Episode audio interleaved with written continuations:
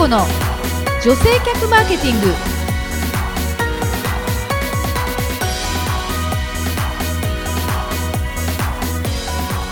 こんにちは。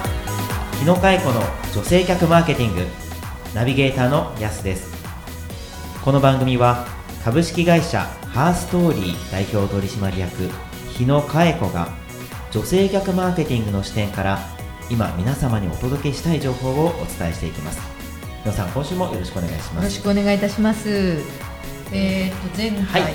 そうですね。ちょっと安さんの方で、うんうん。はい、ご紹介してほしいんですけど、えー前回もゲストで来ていただきました、えー株式会社イマジンプラス、えー代表取締役社長笹川優子さんに本日もまたお越しいただいております、はい、よろしくお願いいたします。よろしくお願いいたします。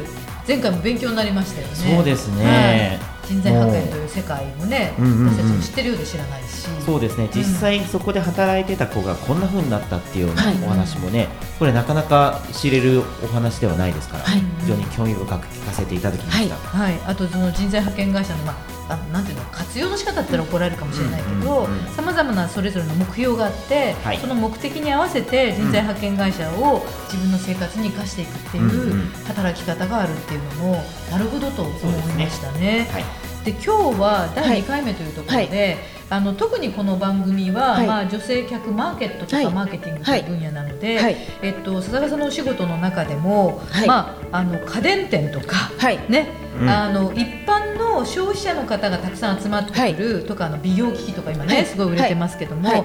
そういうところの現場に出て商品説明をされる女性たちもたくさんおられると思うんはいですけども、はい。えーぜひとも現場の生の声で、はい。特によくこう店頭で聞かれるとかはい。今こういう商品が出てるとか、はい。うんなんかこうトレンドを感じるとか、はい。もしそんなのがあったらちょっと教えてほしいんですけどいかがですか？はい。はい。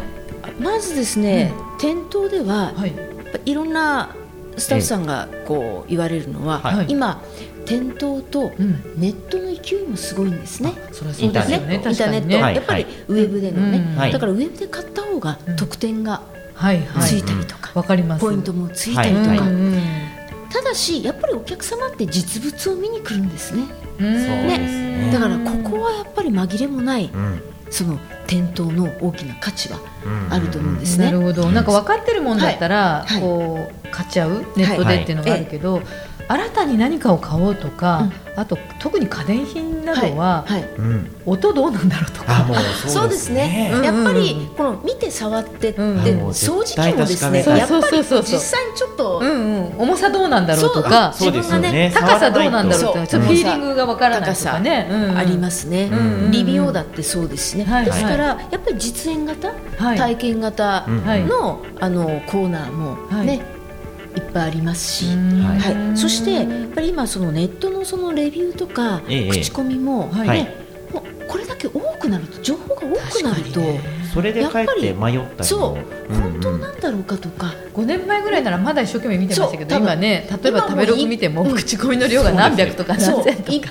あるから、本当なんだろうかとか、そうですね。やっぱり自分の目で確かめないととか、うんうんうんいい意見もそうでない意見もどっちも出てるからね。うんうんでやっぱり店頭でちょっといろんな説明も聞きたいなっていうのもあるのではないかなと思いなます。るほど。あそれはあるとじゃあ思います。店頭で見る、見てから購入はそこのウェブで買うとかそういうこともあるってことですよね。それはあるみたいですね。その場ですぐ持ち帰るんじゃなくて、はい。はいうん。やっぱり現物確認に来てて、はい。まあでもメーカーさんにしろ、はい。例えばあの量販店さん店舗にしても今、皆さんううんんうん。ウェブサイト持ってますのでそうですね。はい。うんでそこで買いましょうと。企業さんの売り上げにはなると、最終的にはね、はい。大元の売り売り上げにはなるというところですね。はい。はい。でそういうところで、私もあのハーストーリーも、はい。あの女性トレンドを、はい。あの調査して発表したりしていはい。る会社なんですけども、よりリアルになんかこう特にこう、うんうん。家電という分野はお得意と聞いてるんですけど、とか通信とかね。いかがでしょうかね、今でよく聞かれるわって、うん。そのセールスプロモーショはい。ン部隊の、はい。あの元気のいい女性社員たちにえ えちょっとリサーチをしてきました、おう。みんなそのなんか現場ではいはい。聞くようなのはい。あるの、ってスタッフさんがなんか言ってるのある？とか、えでやっぱわあの新卒の社員ははい。今一生懸命現場に行ってますから、へえ。一番詳しいです。あらやっぱりリアルな。そうなんですえいいですねいいですね。で私なんかも全然ちょっとついていけなかったんですけど、えあのクックフォーミーというですね、はい。ほうほう。これティファールさん、うんはい。ティファールのはい。電気圧力鍋、ほう。電気圧力電気圧力鍋。えこれはねもうすごいどこに売り場はどこっていうのはしょっちゅう立ってると聞かれるそうですどうどういう商品なんですか？これね圧力鍋で、ええ。その材料を切って入れるだけで、え例えば角煮とかもねはい。20分ぐらいでトロトロに、えあれ持ってます。あ何笑ってると思ったら持ってるんだ。本当におっしゃる通りです。これだからやっぱり多分手早く、うん。なんかもう切ってそう。入れて。入れとく。へーそれでもう。で。時間セット。それでいいと。日野さんぴったりですね。ぴったりでしょ。でしかもなんか立派な豪華な感じのそう。料理が。出来上がると、うんでシャープ製のこういうこのものははい。なんか無水カレーができると、お水を多分使わないうん。でうん美味しいカレーができるって言ってました。これはですねええ。20代から50代の方まで幅広い。このクックフォーミーは探してこられると言言っておりました。うん。それから、はい。えっと、これも私も全全然知らなかったんですけど、うん。超音波の染み抜き。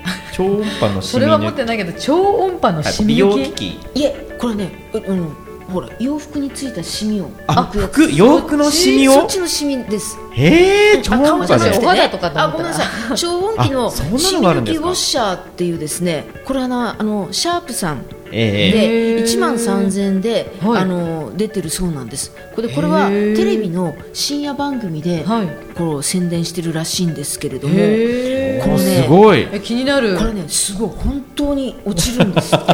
で二度洗いしなくてよくって。えそれ例えば洋服だとかそうそう。まあどどうなんだろう絨毯とかそんなのも来るのかな？どうだろうね。ちょっと調べて今ちょっとあはいネットで見てみましたけれども、はいはいえーそうですねペットボトルをちょっと細くしたような、そうあのねサイズのこれ小500の。さくてねはいコンパクトなんですってこれまた、ええはい。うん、それでうん。40代から60代の方たちが、あかっこいい今あのやすさんこがあののはいなんかちょっとあのきウォッシャーどこですか？かあそうスタイリッシュな感じですよそうねですね。かっこよくてなんかあの、うん。ちょっと魔法瓶っていうかあのそうですね。そう。パッと見小さなうん。うん魔法瓶に見えますが、これへでー。シミが落ちるんだへえこれはこれだっはいはい。て、テレビの通販番組深夜の夜1時ぐらいになんか流したやつなんですけど、はい。でも多分やっぱりこれですぐ買わないでやっぱり店頭に見に来る。あそうですね。だからやっぱりなるほどね。やっぱりこうすぐ買っちゃう人もいるかもしれないけど、うんうん。見に来るんでしょうね。見に来る。でありますか？だらこれもと聞くと。これもだからシミ抜きウォッシャーどこ？どこって聞かれるからうちの社員の。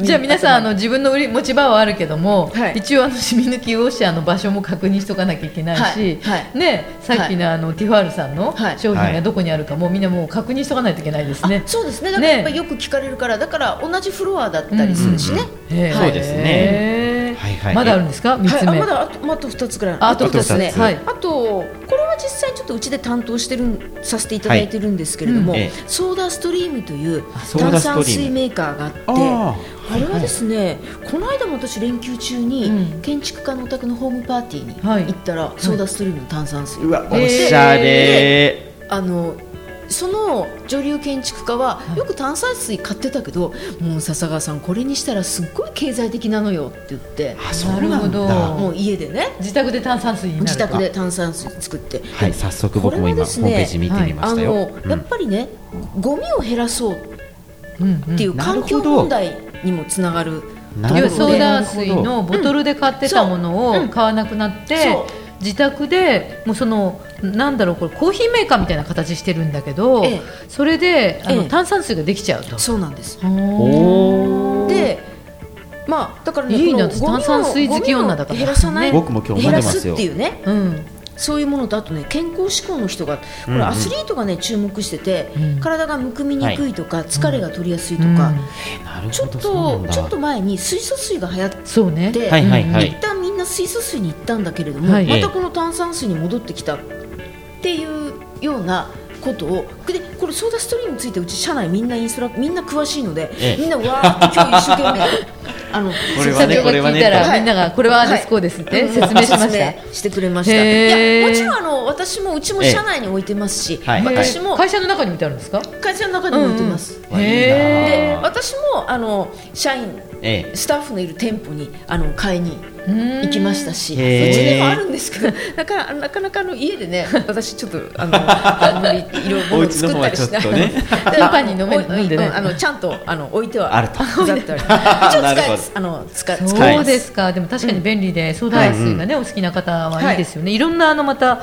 使い勝手というか、はい。別にワインだったりとか、はね、カクテルも作れるし、はいはい。いろんな使い方できますよね。そうそうですね。だからなんかあのソー美容にダ割り焼。酎うん。だったりそれからはい。えっとコードレスの掃除機。ああコードレスコードレスのね掃除機。なんかわかる気しますね、それはね。これもですねうん。価格帯としては78万。はい。だからそんなに安くはない。安くないですよね。七八万のお掃除機。バンバン売れてるって言ってました。うんこれは日立さんダイソンさんパナソニック、で中国人の方にははい。観光客はこのパナが圧倒的に強いっていうふうに言ってました、それもブランドのイメージなんですかね。うんブランドイメージとやっぱり製ままあ中国の方にうんうんうん。多分中国の方ははい。この日本製品メイドインジャパンとか日本製品に対してのものすごく信頼っていうのがうん。あるので、うん。パナソニックさん。でもそいいんのでしょうね。掃除機をはい。中国の方がはい。日本に来てうん。買って帰るんですね、えだってほらお釜だって。あね本当ですよね。ねお釜はなんか。一旦もうますね。落ち着いた。炊飯器ね。ええ。炊飯器はもう落ち着いたっへていうね。え、うん。言ってますけれどもまあ、コードレスだからあのそれこそ年代を問わず、そうですね。ね安全な感じもするしで小型も多いですもんね、今ね。そうですそうです、うんうん。あですからこれみんなやっぱりこうなんていうの部屋のインテリアにもなるというか、すっきりしてあ最近そうですよね。デザインもデザインが、はい。こうシュッとしたうん。良くなってきてますよもねのを洗練されたものに。そうそういう形になってきてますから、うんうんうん。パナソニックさんは本当に性能もいいしこうん。うデザインもいいですし人気だとでも思います。そうって聞くと、はい。なんか全体にはい。炭酸水とか、はい。あとまあさっきのあのティファールのはい。フォーミンも、まあ、はい。お料理だけど、はい。そうは言ってもそのまずお惣菜買ってきてるわけじゃなくて、はい。ちょっと一応切って簡単とはいえ、はい。作るっていう行為があったりとか、ですね。なんか全体にやっぱりなんだろう健康そう健康はすごく意識やっぱりされてますね。強いですね。手作り手作りと健康が入ってますよね。そうですね、っぱり健康っていうのが、うん。大き自分でそこにねちょっと、自分でなんか少し自分にも責任がというか、うんうん。そんな感じもしますよね。そうですね。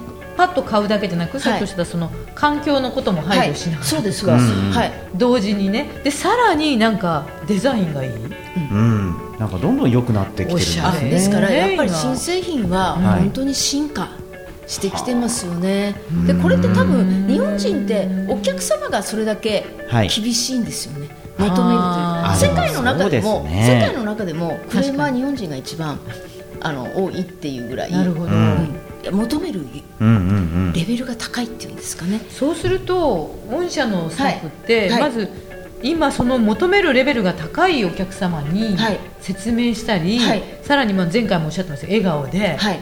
ね、はいなんかあのディズニーランドじゃないけど、ねそのね、それをダンスじゃなくて、うんうん。知識技術ででもね見た目はこう明るく元気で、はい。どうやって研修してるんですか？会社の中で、はい。やっぱ新商品がだってこのすごいスピードじゃないですあか。はい。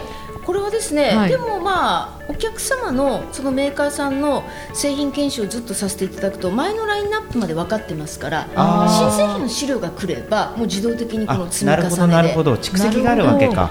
ですからどんどんこの小選機になると送ってくるんですね、えそれをインストラクターがパッと見てパッとテキストを作ったり、あー。またはメーカーさんのところに一緒に研修に行ってきたりうん。メーカーさんのご担当者が我が社に来ていただいて、ううんうん。ちの中でうん。テレビ電話会議をつないでへー。全国のスタッフさんに研修をあの受けさせていただいたり今じゃあ本社は、はい。あの支社も結構もう広がっていらっしゃるんですけど、全国展開しておりますので全国ですよねはい東京本社以外にね大阪広島うんありますね、福岡と。でもさっきの、はい。あのー目が一番うるさいのが日本だっていうことで言うと、でクレームも日本がもしかして多いかもって話で考はい。えると、はい。逆に御社のノウハウだと、はい。世界に出ていった方がいいんじゃないですか？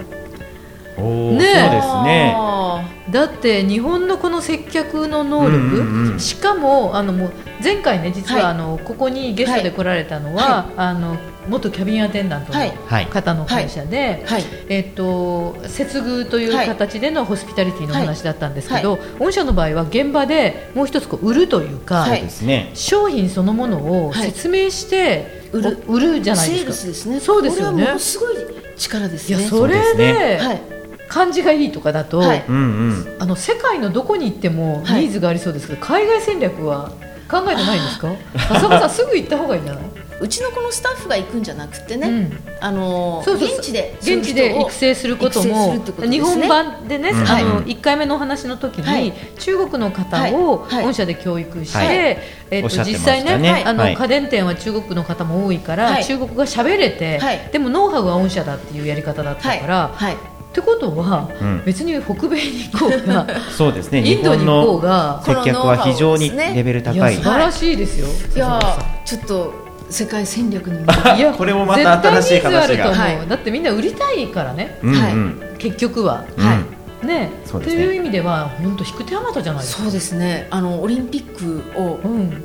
成功させてから ちょっとぜひ行きたいと思います。いや、ん。今、はい。私ども考えてやっぱり日本に来られる観光客のうんそうですね。方どんどん増えますね。今はねにそうですね。今は、はい。でやっぱりその本当にそのうん。日本の細やかなうんうん。おもてなし、はい。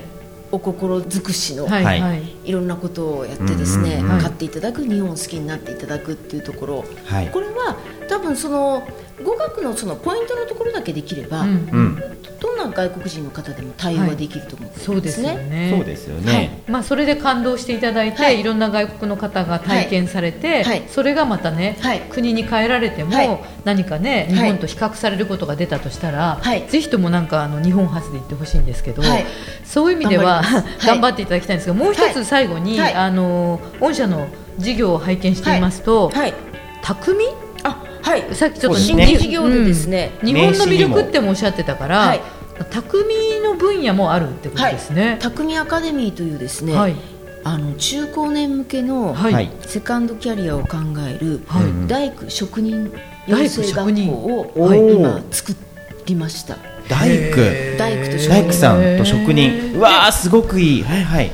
あこれはですね、あの今これから世の中がええ。100年ライフの時代になって、うん70、80まではい。働くじゃないですか、はい。65の定年から何かを考えてからじゃうんうん。遅いので、うん。はい。50から55でね、はい。考えましょうよと、うん。将来のこと、うんうん。でその一つにうん大工とかね、はい。職人もはい。いいんじゃないんですか？これは体を動かすし。今まで大工や職人じゃなかった方が、ホワイトカラーの人たちががへー。体を動かし、ええ仲間と一緒にそしてこれからのその住宅業界を考えた時に新築じゃなくてリフォームそうですね。どんどんそ家族家族も変わっていくのでまあ、今 DIY ブームもあるしね。みんながね日曜大工好きな人もいっぱいいますしね。だから自分家ええ。で友達の家をリフォームしたり、リノベーションできるように。ええええそれは学校になってるわけですか、学校になってます、あねなアカデミー匠なアカデミージャパンと名刺も書いてあ何時りますが。間ぐらいとか何年とかなんか通うんですか？今はですね、はい。週に1回座学をやって週に1回実習。実習は実際の家を使って、そこおでー。クロス貼ったり壁塗ったり床剥がしたり、えー面白そうだね。面白そう面っていうのをこれは面白そうですね。でだからそれを、えっとまあ、今初級コースですけど、はい。中級上級と水回りやったり お風呂とかキッチンやったりから壁ぶち抜くのをやったりとか。でそれあの御社本業は派遣業でもいらっしゃるから、はいはい。じゃあその工務店さんとか、はい。建築会社にそういう人たちを派遣していくって感じのイメージなんですか？いやそれともこう独立されていく派遣はですね、はい。うん。派遣は大工とか職人って派遣はできないんであすね。そうなんですね、あれはねすいません勉強例えば施工管理技師とかあー。資格が資格ですね。資格がある人のは出せます、うん。ただ私ですね、えっと、イマジンプラスと、はい。あの子会社にイマジンネクストという競技事業の会社を持ってて、はい。3つ目の会社に工務店を作ったんです。ほ eduそうなの？ケ educational 工務店って。言って educational 工まさに務店 educational というですね教育。教育じ教育の。教育の工務店？うん、そこはああの生徒さんが、はい。インターンとして働く受け皿に作ったんですね。へだからまあ、ね。うちの会社もどっかで受注してきて、はい。ですからなんかちょっとお仕事ある方いたらちょっとお安くできますので え例えば具体的に言うと、はえじゃあそのリフォームをしたい人がい。て、はい。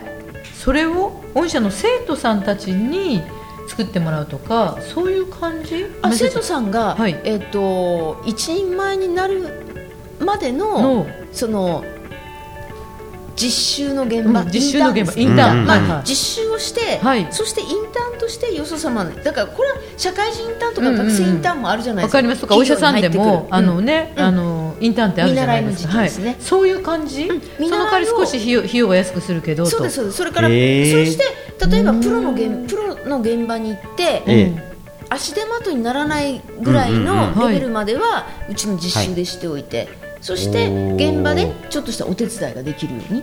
へで日当は安くてもインターンとして入れてもらえるように。どうなんですか？あの突っ込んで聞きますけど、はいはい。これ、まあ、まだまだ知名度もあれでしょうけどあ素晴らしい事業をされてる。面白いですね。事業のはいもう賛同者は多くね、そう皆さんがね、さすがさん、これ、社会的意義があるから、うん。頑張らなさいと、皆さんおっしゃっていただくんですけど、はい。なかなかやっぱりゼロから1ですし、知名度がないので、で本当に大変です、なんかうん。私なんか、本当に、えっと入学説明会はい。も私自ら やり、一般のあの中高年の方々にご説明会をされうんて、ええこのコースはこんなのこれでこうこうへー。こうやってますとか写真見せながらはいはい。やったり、フェイスブック原稿を自分で広告つ出したりあの自らおやりになって。いろいろこうフェイスブックの原稿を書いたり記まあ事書いたり。みたいなもんです。わかりますわ。うん一から起こすっていうのはそういうことでね。ゼロから一のことをうんはいはい。やってますけど、うん。まあでも夢があるなと思いますしそうですね。本当にそのこれからうんうん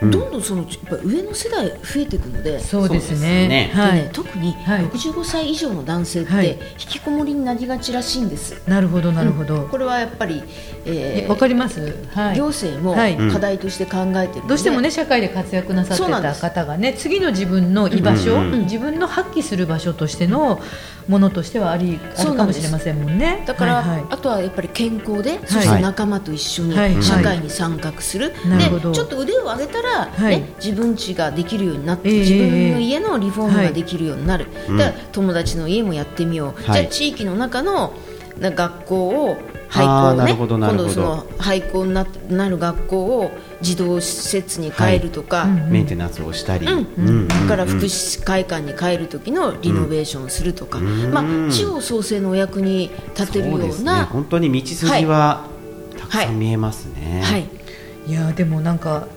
新しいこといろいろチャレンジされていてね、刺激になりますね。今ね新規事業がまあ、この匠とはい。もう一つビジネスインテリジェンスって言ってお客様の声を聞くマーケティング分析センターっていうのもこれもちょっと作ってこれは逆にもう日野さん本職のところなんで、はい。後でまたいろいろアドバイスいただきたいんですけど まあは、はい。さっき言ったその販売員がいっぱい現場に出てますから、うんやっぱお客様の声を聞くっていうことがいかに企業にとって大切かっていううん。さっきの話じゃないですけどね問い合わせだったりおクレ客さんのームだったり。声をやっぱりいろいろ分析してお届けするというビジネス、うん。サービスもちょっと一緒にあの、うん始めてるんです、ね、忙しいですね、笹川さん。フェイスブックの原稿書きながら次々ね多角的におやりですけども、まあでもはい。まあやっぱり社員がすごく頑張ってくれてますので、うちの場合は、まあ、男女半々ですけど、はい。まあ、気が強くしっかりしたしてる女性陣と、女性陣ね。ソフトで優しい男性陣みたいな。はい。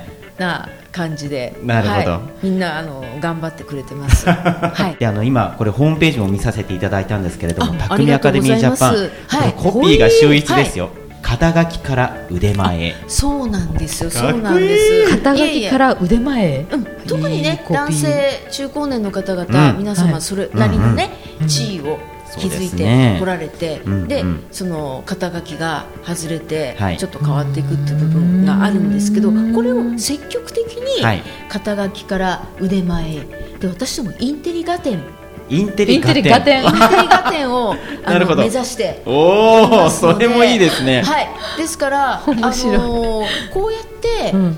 中高年の大人が習いに行く、あの DIY は今いっぱいあるんですけど、はい。私どもは DIY のうん上の、上ですね、うん。そうですね、プロだもんね。目指してるんですその。うんうんうんですからそういう学校はまだ日本で初めてのいやそうですよね、初めて聞きました、はい。これいいことっていうかみんな知ってない人はね、はいこの放送を聞いてね、初めてできたものですので、はい。はい。ですから例えば、うん。今大工さんだけどこういう講師をやってみたいっていう人も大ああそうか。そういう人もいらっしゃいます確かねに。教え教えてみたい。っていう方も大歓迎ですし、うん例えば今私どもだから講師だと学校の実習の場所もすごく苦労してるんです。今、うんうんうんあるオーナーがご好意で、ええ。松戸にある空き家をね、ええ。あ好きに使っていいよっていうことで1年ぐらいあのご提供いただいてるんです。でそれはまあ1年後に実習の成果としてきれいにしてお返ししますよ。壁とか床とか、まあきれいにしてお返ししますよってことなのでもしこう今なんていうの不動産いっぱい持ってらっしゃる方で、うん。うんうんどっか空いてる物件があって、うん。あそういうね社会的なね、うん。うん。あの意義の高い事業には協力しようってええ。おっしゃる方がいらっしゃったら、また 物件のご案内もぜひ、で一緒にその実習できれいにさせていただければとも思います。はい。これも楽しみなありがこととですね。うございます。いやでも楽しかった。やすさんどうですか？いやなんか。ねそのの匠アカデミーのお話もそうですけれども、はい。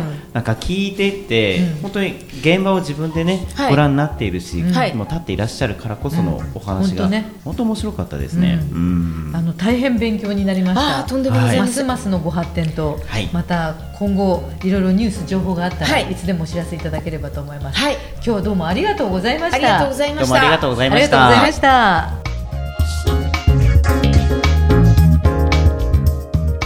日野佳恵子の女性客マーケティング。この番組はアーストーリーの提供でお送りしました。